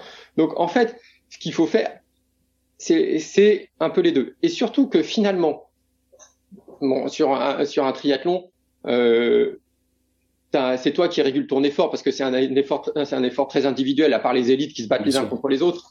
Mais toi, voilà. Euh, par contre, sur un trail, sur un ultra, il y a plus que les autres. Il y a aussi les boss. Il y a aussi des circonstances de terrain qui vont faire qu'à certains moments, tu vas avoir besoin d'un coup de d'un coup de boost qui dépend pas que ton intensité d'effort et que ta de ta régulation de l'effort. Exactement. Et d'ailleurs, je me permets, euh, enfin moi, ça m'est déjà arrivé du coup d'être en ultra trail, juste pour illustrer pour les gens, euh, et d'être concrètement en train de marcher lentement euh, sur une pente qui est tellement raide que l'effort était d'une intensité comme jamais. C'est-à-dire que j'entendais mon cœur battre dans les oreilles, alors que pourtant j'étais à vitesse quasiment zéro. Donc même en n'allant pas vite, l'effort peut être colossal ne serait-ce qu'avec euh, l'altitude, des choses comme ça. Enfin, si t'as pas l'habitude, enfin bref, il y a plein de. Et du coup, on peut se retrouver à aller très lentement et pourtant fournir un effort énorme. Donc, comme tu dis, le, le dénivelé, lui, du coup, peut avoir un énorme impact. Et, et c'est donc là que tu as quand même besoin de pouvoir profiter d'une grande quantité de glucides si mmh. tu le désires, tu vois, ou si les circonstances l'imposent. Mmh. Si tu es en cyclisme, bah, tu vas peut-être être obligé au moment d'accélérer parce que tu es dans une course, il y a tout le monde qui va accélérer pour monter cette bosse ou ce petit truc et tu vas mm. pouvoir, où il y a un sprint et il faut que tu puisses disposer à ce moment-là des ressources de glucides dont tu nécessites parce que notre organisme n'est pas capable de produire de l'énergie aussi rapidement avec des lipides ou avec des cétones qu'avec des glucides. Mm. D'accord? Le débit d'énergie produit avec les glucides est plus élevé. Ouais. Et tu peux pas suivre, même avec tout ton entraînement, tu pourras pas suivre avec des, des graisses. Donc, à mon avis, oui, tu as raison. Le plus important, c'est d'améliorer tes capacités à utiliser les graisses. Ça, tu le fais avec ton entraînement et tu le fais avec ta nutrition. Et puis, en plus, c'est très bénéfique pour notre santé. Hmm. D'accord? Mais il faut aussi que tu gardes cette capacité d'accélération si tu veux en avoir besoin. Après, si ton choix personnel, c'est de partir euh, faire 300 euh, ou 400 km de vélo à une intensité stable sur du plat, t'as pas besoin de ce coup de boost et mm. probablement qu'au régime cétogène pur, sans problème, tu vas tourner très bien. Ouais, bah, on, a eu un invité justement qui a fait quelque chose comme ça, euh, qui lui du coup est un élève du cétogène, euh, Olivier Maria. Il a fait la Race Cross France en cétogène. Euh, il, en a, il en retire des choses très positives. Et effectivement, comme tu dis, c'est le scénario que tu décris. Il, est il a fait 2500 km de vélo à une intensité très régulière. Euh, et là, du coup, ça marche très bien. Par contre, s'il avait eu besoin d'accélérer, alors peut-être que lui le va faire, mais pour la plupart des euh, gens. Je peux avoir les pour lui. voilà, non mais bon, il y a, y a d'autres personnes qui ont besoin d'accélérer vraiment fort pendant quelques temps, qui ne hmm. pourraient peut-être pas le faire ouais. avec ça. moi, j'aime bien cette, garder cette polyvalence qui est pour moi au niveau sportif, au niveau nutritionnel, vraiment comme je te l'ai déjà dit, hmm. le, un truc humain et euh, unique. Hmm. Et je pense qu'il faut vraiment garder cette polyvalence. Ouais. D'ailleurs, dans l'entraînement, il faut pour l'endurance, il faut aussi faire de la musculation pour progresser. Mmh. Et il faut aussi faire de la vitesse. Donc, si tu veux progresser en endurance, de toute façon, il faut que tu sois polyvalent dans ton entraînement. Mmh. Ouais, c'est un peu la même chose. Oui, il faut pas juste, euh, enfin, faut pas mettre tous ses pions sur un seul truc. Euh, Non, je, vois tout à fait. C'est la même chose. Si tu fais que de que des sorties longues, bah, peut-être que tu, ne vas pas progresser autant. Donc euh, voilà, moi j'aime bien un peu cette notion de, je fais euh, je m'organise en fonction des moments à faire ça ou faire ci ou faire euh, voilà et euh, c'est comme l'entraînement à glycogène que que que, bah, que je recommande aussi euh, qui est un peu plus aisé où finalement tu fais un peu la même chose que du cétogène Hmm. Mais tu le fais sur certaines séquences. Hein. Donc, je sais pas si tu connais l'entraînement glycogène bas, c'est que tu vas faire. Sur le principe, je me, je me présente pas comme expert sur le sujet. Mais... J'ai écrit un livre dessus qui s'appelle l'ultra performance, donc euh, c'est un truc que, que, je connais bien aussi. Donc, je, tu... je l'ai, il est juste à côté. Ah bah tu vois. Mais je suis pas expert. euh, tu fais une première séance de haute intensité. Hmm. Donc le but c'est de vider ton glycogène musculaire. D'accord? Comme tu as vidé le glycogène de tes muscles, tu vas créer un contexte pour des cascades biochimiques dont on a parlé tout à l'heure, qui sont les mêmes que tu fais avec le jeûne thérapeutique ou les mêmes que tu fais avec l'entraînement, sauf que là, comme tu remanges pas derrière, tu les laisses perdurer. D'accord. Donc ton organisme il est en mode adaptatif en permanence. Ouais. Tu vas laisser passer quelques heures ou une nuit et là tu refais une deuxième séance. Là tu fais de l'endurance parce que l'endurance, comme on le sait, tu as besoin de manger que des, enfin t'as besoin de tu carbures qu'aux graisses. Oui, en tout cas à grosse majorité, oui. Voilà, et tu as tes réserves embarquées. C'est ça. Donc euh, t'as pas besoin de, de, manger avant. Donc tu pars faire cette deuxième séance et tu es toujours en mode adaptatif. Toujours toutes ces cascades de, de, réactions biochimiques se, se déroulent. Et comme tu vas encore commencer un peu de, de glucides, ça diminue, le taux de glycogène musculaire diminue, et tu as encore ces cascades adaptatives qui se poursuivent. Ouais. Et donc avec ça, tu améliores tes performances et tu améliores ta capacité à utiliser du gras. Donc tu déplaces ton point de croisement dont on a parlé tout à l'heure vers le vers la droite à nouveau. Ouais. Donc ça c'est c'est un peu le même principe que le cétogène mais un petit peu différemment et c'est un peu plus polyvalent. Ouais, d'accord. Donc toi, tu dirais, enfin, si, si je, je, récapitule un petit peu ce dont on parle depuis tout à l'heure, euh, tu dirais que peu importe quelque part le, le, le, choix, on va dire, en termes de régime, entraînement, euh, l'objectif pour le sportif, là on parle pas dans, dans une démarche pure santé, hein, mais mmh. l'objectif pour le sportif, effectivement, c'est d'augmenter son taux d'oxydation de lipides, euh, parce que de toute façon, c'est ça qui va lui apporter un vrai bénéfice sur les sports d'endurance. Euh, enfin, d'ailleurs, même sur des, des distances plus courtes, hein, puisqu'on sait que c'est intéressant. Euh, enfin, j'ai vu, vu, que c'était euh, c'était bien représenté parmi, euh, enfin, dans, dans, dans, les différents livres que j'ai pu voir sur le sujet, même sur des efforts plus courts, genre 5 km, 10 km, avoir un meilleur taux d'oxydation de lipides, bah, c'était quand même super efficace, parce que du coup, tu, tu crames en fait moins de glycogène, et donc tu en as pendant plus longtemps, tout simplement. Oui, alors sauf que sur 5 km, euh, de toute façon, tu vas pas cramer tout ton stock de glycogène, donc c'est pas c'est pas aussi intéressant parce que tu tu vas pas te retrouver à court de glycogène musculaire. Oui, c'est ça. Mais en tout cas, voilà, c'est c'est ça, ça reste intéressant. Ouais, c'est ça. Donc euh, même sur des efforts plus courts, en tout cas, c'est pertinent et c'est d'autant plus pertinent sur les efforts très longs, bien sûr. Ah oui, oui, c'est euh, voilà. Moi, je, de toute façon, une bonne partie de tout ce que tu fais à l'entraînement ou en nutrition pour l'endurance, c'est ça, hein. ça, ça. déplace ton point de croisement vers la droite, hein. et ça t'apprend à consommer plus de graisse. Euh, bah du coup, enfin, qu'est-ce que tu recommanderais? Donc à quelqu'un qui justement a envie d'explorer ça aujourd'hui euh, Tu commencerais par quoi? C'est-à-dire qu'il s'intéresse au régime cétogène dans une perspective sportive. Euh, on, on, met de côté aujourd'hui les, les, perspectives pure santé. Hein, vraiment, ça peut être santé par le sport, bien sûr, mais, mais quelqu'un qui, qui voilà, un sportif qui se dit, ok, le régime cétogène, j'en entends parler. Euh, peut-être que c'est pour moi. Euh, pour toi, il commencerait par quoi? Alors, bien sûr, il va commencer par acheter ton livre, ça c'est évident. Hein. mais euh, aux éditions Thierry Soukar. euh, non, non, mais vraiment, où est-ce que tu, où est-ce que tu, où est-ce que tu, euh, tu le recommanderais de démarrer? Alors, le, le, problème du régime cétogène, c'est que en fait, c'est tout ou rien. D'accord.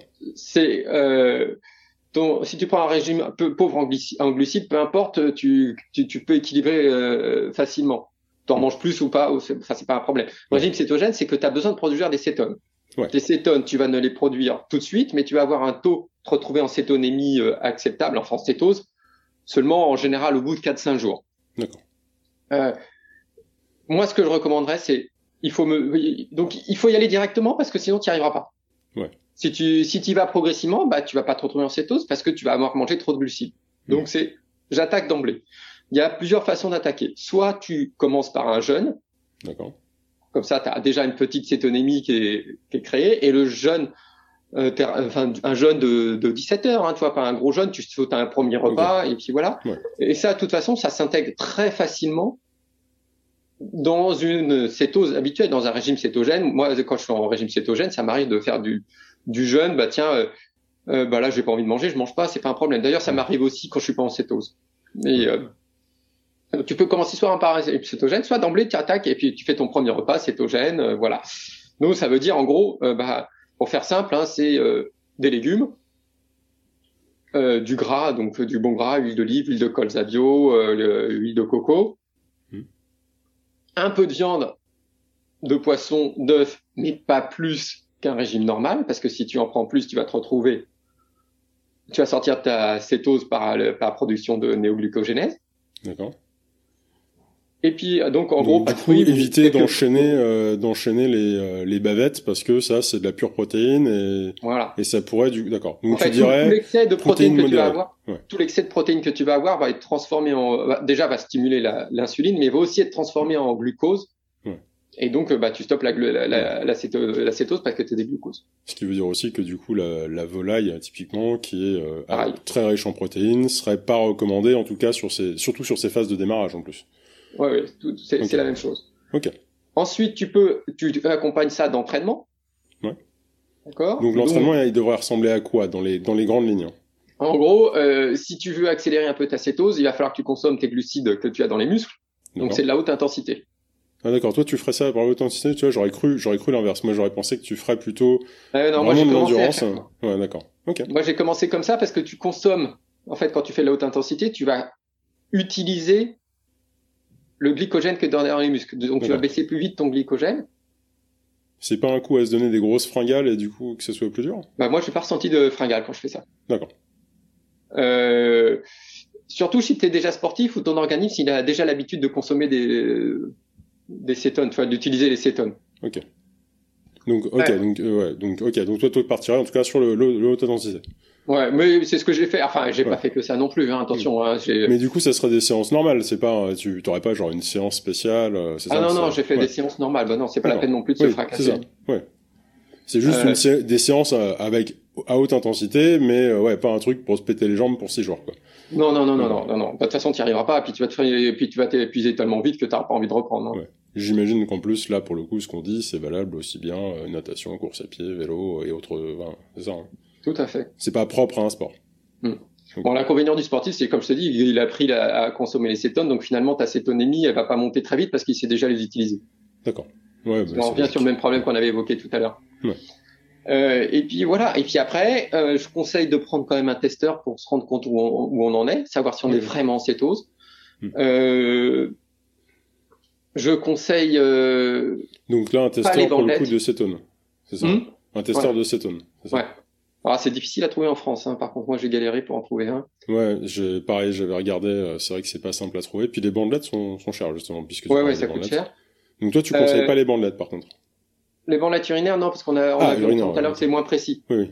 Euh, mais je conseille, euh, oui, ça, ça te permet vraiment de savoir où t'en es. Hmm. Puis après, ça te permet d'équilibrer parce que peut-être que toi, tu auras besoin de 50 grammes, peut-être que tu auras besoin de 30 grammes de glucides, ouais. peut-être que c'est 70. Ouais. Euh, comme ça, toi, tu te retrouves hmm. un petit peu euh, ce dont tu as besoin. Et puis après, bah, tu t'entraînes et puis tu, tu, regardes un peu comment ça se passe, tu analyses. C'est un, un, détail qu'on n'a pas appuyé d'ailleurs, euh, selon le, le, on va dire l'entraînement et le rythme métabolique de chacun.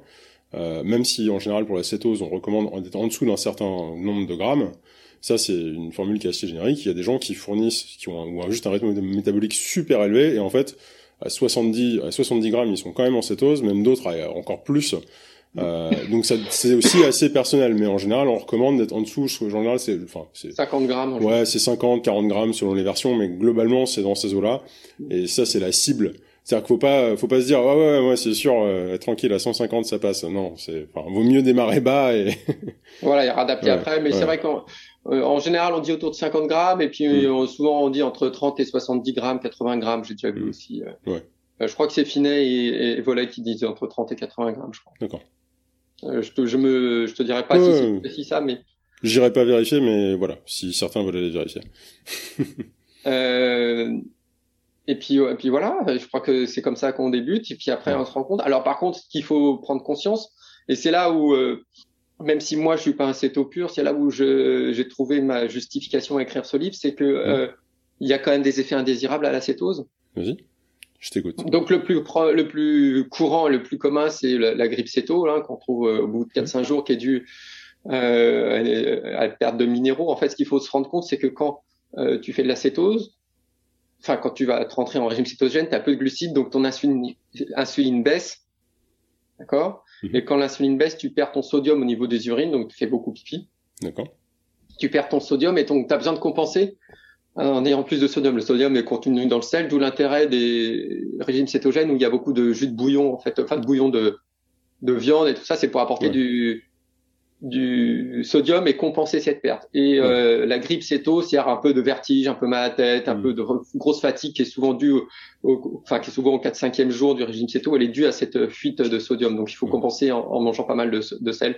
Ouais. Euh, dans ces régimes-là. Ouais, ça du coup, si tu fais bien ta, si tu fais bien ta transition, tu peux carrément passer à travers en fait. Bah, moi, je l'ai pas senti la deuxième fois. Ouais. Euh, mais parce que du coup, il faut compenser, quoi. Faut prendre, faut prendre du sodium. Alors ça, c'est un effet temporaire. Euh, mais est-ce que, euh, en supposant que je sais pas, tu consommes pas du tout de sel du tout, est-ce que ça peut devenir un problème? Je pense que tu vas avoir tellement envie de sel que tu vas consommer du sodium. Hein. D'accord. Tu vas, tu vas commencer à lécher tes bras quand tu transpires, c'est ça? Ouais, je pense que tu vas, tu vas finir comme ça. Euh... Ensuite, il y a des carences qui ont été identifiées, des défauts d'apport donc, qui ont été identifiés dans des études. Ça ne veut pas dire que tout le monde l'a. Ouais. D'accord? Simplement, il, y a, il peut y avoir des carences dans le régime cétogène. Et il faut faire attention à ça. Et c'est pour ça que nous, on, a, on, a, on s'est mis là-dessus. Hmm. Par exemple, il y a la vitamine B1. Tu peux être en carence, c'est normal, on la trouve dans les céréales. D'accord. D'accord Il y a la vitamine C, c'est normal, on la trouve dans les fruits. Ouais. Euh, il y a le fer, euh, parce qu'il est assimilé en présence de vitamine C. Le, oh, d'accord. Mais le fer euh, hémique ou non hémique Alors, euh, tu peux Désolé, je, je sais pas le dire en français. Euh, c'est héminique. Voilà, héminique, excuse-moi. euh, alors le fer héminique, il vient dans la viande et non héminique, il est dans les produits végétaux. C'est ça. Euh, Donc c'est les, deux ou c'est l'un plus Alors c'est simplement que tu peux te retrouver en toi en carence si t'as plus assez de fer. Ouais, okay. Dans ton sang. Donc peu importe l'origine. Ok. Euh, mais c'est pas systématique. Hmm. Ça a été identifié dans certaines études où ils ont testé des personnes. D'accord. D'accord. Enfin, c'est un truc à euh, surveiller, quoi. Voilà. Voilà. Donc, euh, et, et c'est pour ça qu'il faut quand même, quand tu rentres dans un régime cétogène, que les choses soient pensées. Bah, c'est vrai pour tout régime, ça finalement, non? Enfin, tout régime ou toute toute bah, transition alimentaire, non? Le, le, régime méditerranéen est plus facile parce que euh, comme tu manges un peu de tout, euh, là, le fait d'éliminer, alors c'est vrai que par exemple la vitamine C, bon, tu sais quel est le champion de la vitamine C? Comment ça, le champion de la vitamine C? L'aliment champion de la vitamine C. Ah bah c'est le foie. Euh, c'est pas dans les végétaux. Ah dans les végétaux. Alors là pour le coup je sais plus. C'est pas, c'est pas... Oh, ok, bah tu vois. J'allais dire les épinards, mais bon. Donc voilà, en, général, on dit kiwi, euh, orange et tout ça, et euh, mais il y a, a d'autres moyens de compenser. Donc tu vois, si tu peux pas manger d'orange, d'orange, il compense par. En fait, l'intérêt c'est de mettre de l'huile de TCM, donc triglycérides d'acide moyenne. Si tu veux pas détruire la vitamine Souvent, souvent estampillé MCT parce que c'est la version anglophone. Tu le fais cuire. En français, c'est ça. En français, c'est TCM. En fait, souvent, c'est des chaînes de lipides à 8, 10 ou 12 atomes de carbone. Ouais et plus elles sont courtes, donc c'est surtout les 8 qui activent la production de cétone. Ouais, d'accord. Donc les 8, 10, 12, donc tu trouves euh, euh, dans l'huile de coco notamment. C'est ouais, ce que j'avais, euh, c'est ce que j'avais, c'est que c'était euh, une des sources les plus riches justement sur ces longueurs de chaîne. Voilà, et, mm. et, et c'est surtout la C8 qui produit le, mm. qui facilite la production de cétone. Mm. Donc d'où l'intérêt de l'huile de coco et, et, des choses comme ça qui vont permettre d'activer un peu la cétose de ce que j'ai compris de ces produits-là, euh, c'est que en fait, euh, donc l'huile CTM donc euh, ou MCT selon euh, selon où on est. Euh, en fait, c'est juste c'est une extraction en fait spécifiquement euh, de, de ces longueurs d'acide. Enfin, c'est une chaîne quoi d'acide aminé? Non, tu disais de? De carbone. Enfin, une chaîne de carbone. Donc c'est une extraction spécifiquement de ça. En revanche, euh, si vous en trouvez pas ou si comme moi vous trouvez que c'est honteusement cher parfois pour ce que c'est, euh, il faut savoir que bah, l'huile de coco seule est déjà très riche. Hein, donc voilà, c'est ce qui en approche le plus. Voilà, c'est ça. C'est pas c'est pas aussi euh, concentré, mais euh, ça fait très bien le travail. Voilà, tout à fait. Mm. Et puis c'est un peu plus naturel, on va dire. Ouais, parce que je, en fait, je, je, ne sais pas pour le coup parce que j'ai jamais regardé, je ne sais pas quel processus d'extraction. Je peux pas te dire. Voilà, bah, tu vois, mais ça, je me pose toujours ce genre de questions. C'est que parfois, bah peut-être que le, le gain, qui plus est parfois juste marginal, ne vaut pas en fait le niveau de transformation supplémentaire. Mmh, tout à fait. et puis surtout, moi, j'ai goûté, je trouve ça un peu dégueulasse. Euh, alors qu'en fait, euh, l'huile de coco, même si c'est pas exactement le truc le plus le plus ragoûtant du monde, bah, je trouve que c'est plus agréable à consommer. Bah, je crois que l'huile de TCM, ça a pas beaucoup de goût en fait. Surtout. Bah c'est ça, c'est assez neutre, c'est un peu voilà quoi. Tu sais, alors que bah l'huile de coco, c'est c'est un bel arôme de coco. Après, bon, en grande quantité, ça sera écœurant quand même. Bah, c'est le problème un peu du régime cétogène, c'est que souvent on mange beaucoup d'huile de coco. T'as intérêt à aimer le, le coco. Ouais, faut, faut aimer ça ou le sans Peut-être un, peu, un peu moins riche, du coup, en TCM, mais l'avantage du 112, c'est que c'est très très neutre. Ouais. D'accord. Donc en tout cas, ouais. Donc t'as as potentiellement ça que du coup tu peux regarder comme complément. Et euh, donc euh, on était on était encore en train de parler du coup des, des effets un peu indésirables. Est-ce qu'il y en a d'autres euh, qui seraient importants de souligner? Alors il y a il y a de quelques cas. Alors on va parler des effets indésirables pour le sportif. Donc on a dit qu'il y a une capacité d'accélérer. Ouais. Ou en tout cas il y a de fortes chances que c'est ouais que c'est un. Impact. la capacité, la possibilité. Ouais. il y a aussi une perte d'économie d'effort. Alors est-ce que tu peux l'expliquer du coup? Alors, en fait, euh, il y a une équipe de chercheurs qui est assez réputée qui ont testé des marcheurs athlétiques de très haut niveau. D'accord, donc la, la, marche, la marche athlétique, hein, si on parle bien de, de ce sport d'endurance où euh, tu peux pas décoller les deux pieds en même temps parce que dès lors que tu décolles les deux pieds, c'est considéré comme de la course. Hein. C'est les gens qu'on voit avec des déhanchés impressionnants. Tout à fait. Et donc ils les ont testés avec un régime cétogène. D'accord. Alors forcément, alors je me rappelle plus de la durée exacte, hein, mais ça peut être quatre semaines ou six semaines. Ouais. Je, je l'ai plus en tête, mais c'est suffisant pour avoir quelque chose, mais pas énormissime. De toute façon, tout, euh, on dit qu'on n'est jamais euh, de, totalement adapté au régime cétogène. Euh, qu'il faut que, on sera plus adapté la semaine prochaine et puis vice versa, et c'est toujours la semaine prochaine. Donc ils ont testé et ils se sont rendus compte que bah, au niveau performance, il n'y avait pas de, il y a peut-être une petite baisse des performances, mais surtout ce qu'ils ont constaté, c'est une baisse de l'économie d'effort. Ouais. C'est-à-dire que quand tu fais un effort, tu vas consommer de l'oxygène. Et ils se sont rendus compte qu'avec ces marcheurs, ils consommaient plus d'oxygène pour la même intensité d'effort. L'entraînement te fait l'inverse. Quand tu t'entraînes, que tu fais euh, répète ta foulée, tu viens plus économe.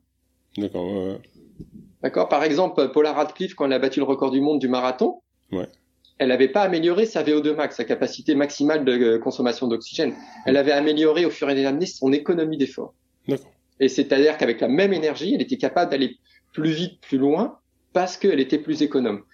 Ce qu'il faut savoir, c'est que quand tu fais un effort, quand tu vas bouger tes muscles, là, si tu fais tes biceps, 25% hmm. de ton de l'énergie produite sert au, déplacement, au, travail musculaire. Tu as 75% qui est perdu. D'accord. C'est pour ça que tu chauffes, c'est pour ça que tu transpires, c'est pour éliminer cette chaleur. L'énergie, les 75% sont perdus sous forme de chaleur. D'accord.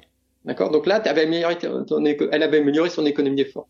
Donc, si on revient à nos marcheurs athlétiques, ils ont perdu, ils ont baissé leur économie d'effort. D'accord. Donc, ils, ils, perdent dans leur performance, surtout en élite, où il suffit de parfois quelques secondes pour faire la différence. Ouais. D'accord? Donc, ils ont été surpris quand même parce que c'était étonnant. Avec l'entraînement à glycogène bas dont je t'ai parlé tout à l'heure, au contraire, on améliore l'économie d'effort. Hmm.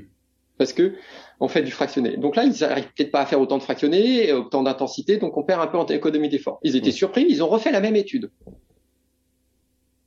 et ils ont retrouvé la même chose. Hmm.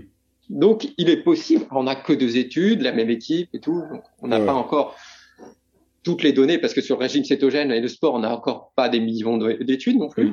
et donc, euh, il y a quand même un risque de baisser son économie d'effort. Donc, c'est intéressant. Enfin, hmm. pour toi, ça peut être embêtant parce que si tu baisses ton économie d'effort, tu vas perdre euh, quelques minutes. Ça hmm. changera pas ta vie.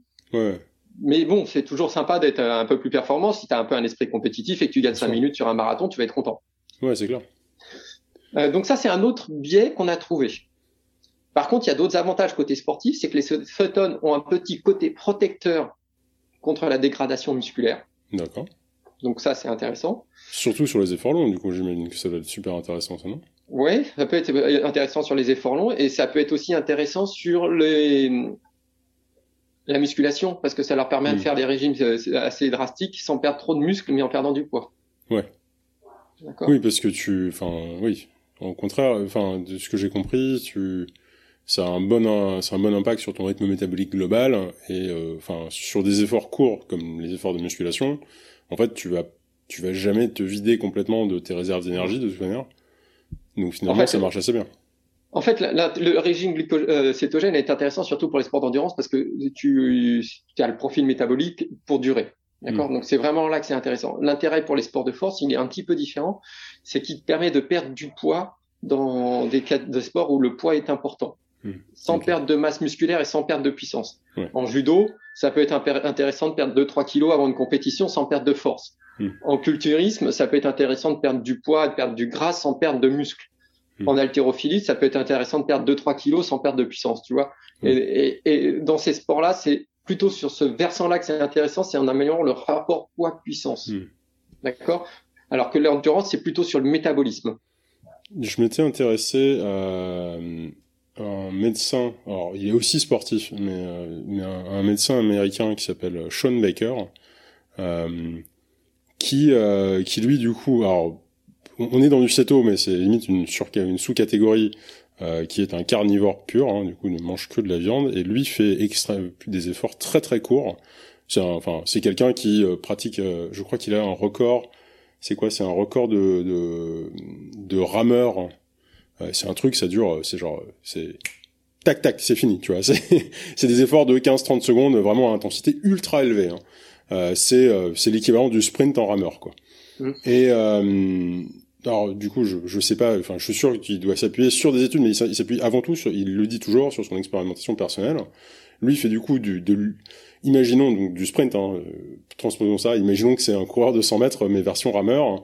Euh, et, euh, et il, il, dit que du coup, avec son apport de protéines qui est du coup élevé parce que principalement de la viande, euh, et bah du coup, il a largement ce qu'il lui faut comme énergie euh, pour tout exploser en fait sur son effort et euh, il a jamais le temps en fait de vider ses réserves et donc du coup bah, n'a pas besoin du coup de sucre. Euh, enfin, euh, j'avais trouvé ça intéressant. Du coup, c'est presque presque le contre-exemple. Lui a trouvé que c'était bénéfique. Alors parce que là, on est dans une autre filière en fait. On est encore dans, dans, une filière métabolique qu'on n'a pas abordée. Hmm. C'est la filière de la phosphocréatine sur des efforts très intenses comme du, du sprint du 100 mètres ou de, des choses comme ça. Ouais. Tu consommes ta phosphocréatine pour produire l'énergie hmm. et pas les glucides, pas les lipides. On peut, on peut l'expliquer pour tout le monde? Parce que je suis familier avec le principe, mais je serais incapable de le simplifier. Euh, alors c'est pas c'est pas un métabolisme que, que je connais parfaitement, mais c'est tu vois tu as déjà tes réserves d'ATP. D'accord. Donc l'ATP c'est la molécule énergétique ultime. C'est ça qu'on produit à peu importe le carburant, c'est c'est ça qu'on utilise pour en gros, enfin c'est l'énergie, c'est la vraie énergie vient de là. Après tu as des sources différentes, lipides ou glucides, c'est ça. Hein voilà, tout à fait. Euh, et tu peux la produire à partir de la phosphocréatine qui est ce que tu as en réserve euh, dans les muscles que tu fabriques entre autres avec la créatine. Mais c'est pas un métabolisme que je connais parfaitement parce que c'est pas celui de l'endurance, c'est pas quelque chose qui me qui m'a attiré plus que le reste. Mais ça, ça te permet d'avoir une, énergie intense initiale, mais très brève.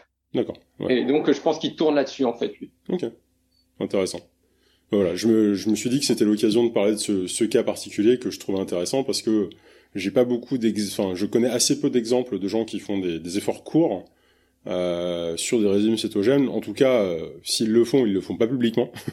euh, et j'en ai pas trouvé. Mais par contre, c'est vrai que... sur les sports d'endurance, bah, c'est, il y a pas mal de, de, gens à citer quand même. Et ben voilà, mais parce que parce que nous, on a cette en endurance, on a cette amélioration du métabolisme qui correspond tout à fait à ce qu'on recherche. Ouais. En fait, si tu veux, donc c'est vraiment fait pour nous, en fait, si tu veux entre guillemets. Hmm. Mais d'ailleurs, euh, c'était à la base, c'est ce que j'explique dans Paléophyte, mon, mon, livre sur la préparation à, à l'endurance. À la base, l'humain a été construit au néolithique, donc enfin au paléolithique, pardon. Oui. Euh, en tant que chasseur il a, il a construit au néolithique, mais ça c'est autre chose. Mais on a été construit sur la base de l'endurance. Hmm.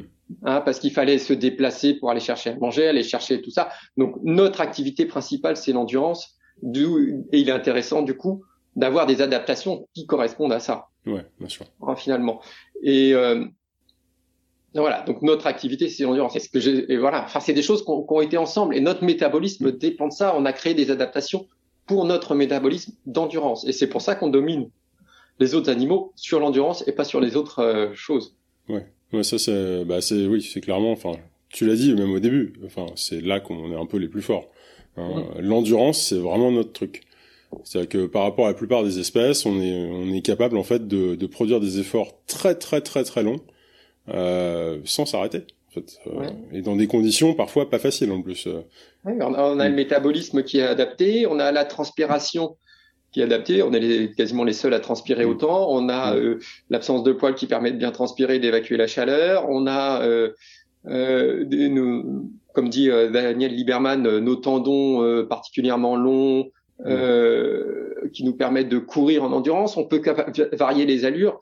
Quand tu prends un cheval, il, va, il, a, il a trois allures, quoi. Il a le trot, le galop, le, pas. Mais nous, on a tous les intermédiaires. En fait, on peut mm. marcher, courir, courir doucement, courir, sprinter. Enfin, mm. tu vois, on a, on a vraiment une variation d'allure euh, mm. qui nous permet de rester en endurance, qui correspond à la cétose finalement, euh, et qui, qui, nous permet de durer. On est capable de s'adapter à la chaleur, euh, comme personne ne sait le faire. On est capable de euh, d'embarquer à boire si on a besoin d'emmener à boire. Voilà, on est vraiment euh, fait pour l'endurance. Et surtout, on peut tenir finalement avec assez peu d'eau parce que, enfin, j'imagine que le le chasseur, le chasseur du paléolithique, il se baladait pas avec sa gourde de Gatorade hein, quand il partait à la chasse. Hein, ah ouais, c'est ça. Ah oui, mais, mais, ça, c'est parce qu'il n'y avait pas encore Salomon à l'époque, c'est pour ça. Ouais, ouais, ouais, bah, quand il est arrivé. non, mais on est capable de, on est capable effectivement euh, de supporter la chaleur et on est capable de courir même, contrairement à ce qu'on pensait, on est capable de, de tolérer 2-3% de déshydratation sans baisse de mm. performance. Ouais, j'avais vu ça, ouais, c'est très intéressant. D'ailleurs, euh, enfin, je sais pas ce que tu, tu aurais comme référence à conseiller là-dessus, mais euh, j'avais, euh, j'avais vu le livre de, du professeur Tim Knox mmh. euh, qui s'appelle Waterlogged. Euh, en anglais, je suis sûr qu'il y a une version française, mais je connais pas le titre. J'irai chercher et je si voilà. En tout cas, je le mettrai en description. Euh, qui parle traite justement de ce sujet parce que euh, lui s'était intéressé à des questions de déshydratation. Enfin, pas, pas en déshydratation, pas de surhydratation en fait. Euh, et c'est ça qui avait fait se pencher sur le sujet. Des gens qui buvaient finalement euh, à ce. En fait, ils se noyaient. C'est il se noyait à, trop boire. Voilà. Il, a identifié ça sur le marathon des Comrades. Hmm. Euh, au début des années 90, je crois, ouais. euh, où euh, on leur recommandait de boire euh, avant d'avoir soif, et finalement, il s'est rendu compte qu'il y avait beaucoup de d'hyponatrémie d'effort. Tu vois, c'est ce qu'on parlait hmm. tout à l'heure de baisse de sodium. Là, il y avait beaucoup ouais. d'hyponatrémie d'effort, et ce qui est plus dangereux que la déshydratation. Et finalement, euh, il y a des méta-analyses. Alors, la méta-analyse, c'est que tu regroupes plusieurs analyses sur un même sujet. Tu regroupes tous les cobayes que tu as pris. Et tu refais tous les calculs avec tout le monde. Hmm. D'accord, donc c'est les, en fait, si tu veux, c'est les études les plus puissantes, les plus intéressantes. Et les méta-analyses montrent que finalement, euh, jusqu'à 2-3% de déshydratation, ça n'altère pas les performances, sauf si tu le fais dans un laboratoire dans des conditions pas écologiques. C'est-à-dire que si tu euh, me mets moi à pédaler à une intensité donnée, je sais pas, à 300 watts, par exemple, hmm. sur le vélo, mais en permanence 300 watts, euh, je vais euh, perdre en performance, mais c'est logique. En, en, vrai, dans la vraie vie, je pédale pas tout le temps à, 300 tu watts. Vas ralentir, je, vais ralentir, j'accélère. Euh, dans la vraie vie, mon poids est important. Or, en laboratoire, euh, bah, sur le vélo, le poids, il va pas changer. Ouais. Or, quand tu déshydrates, tu perds un peu de poids, donc finalement, tu améliores un peu tes performances. Mm.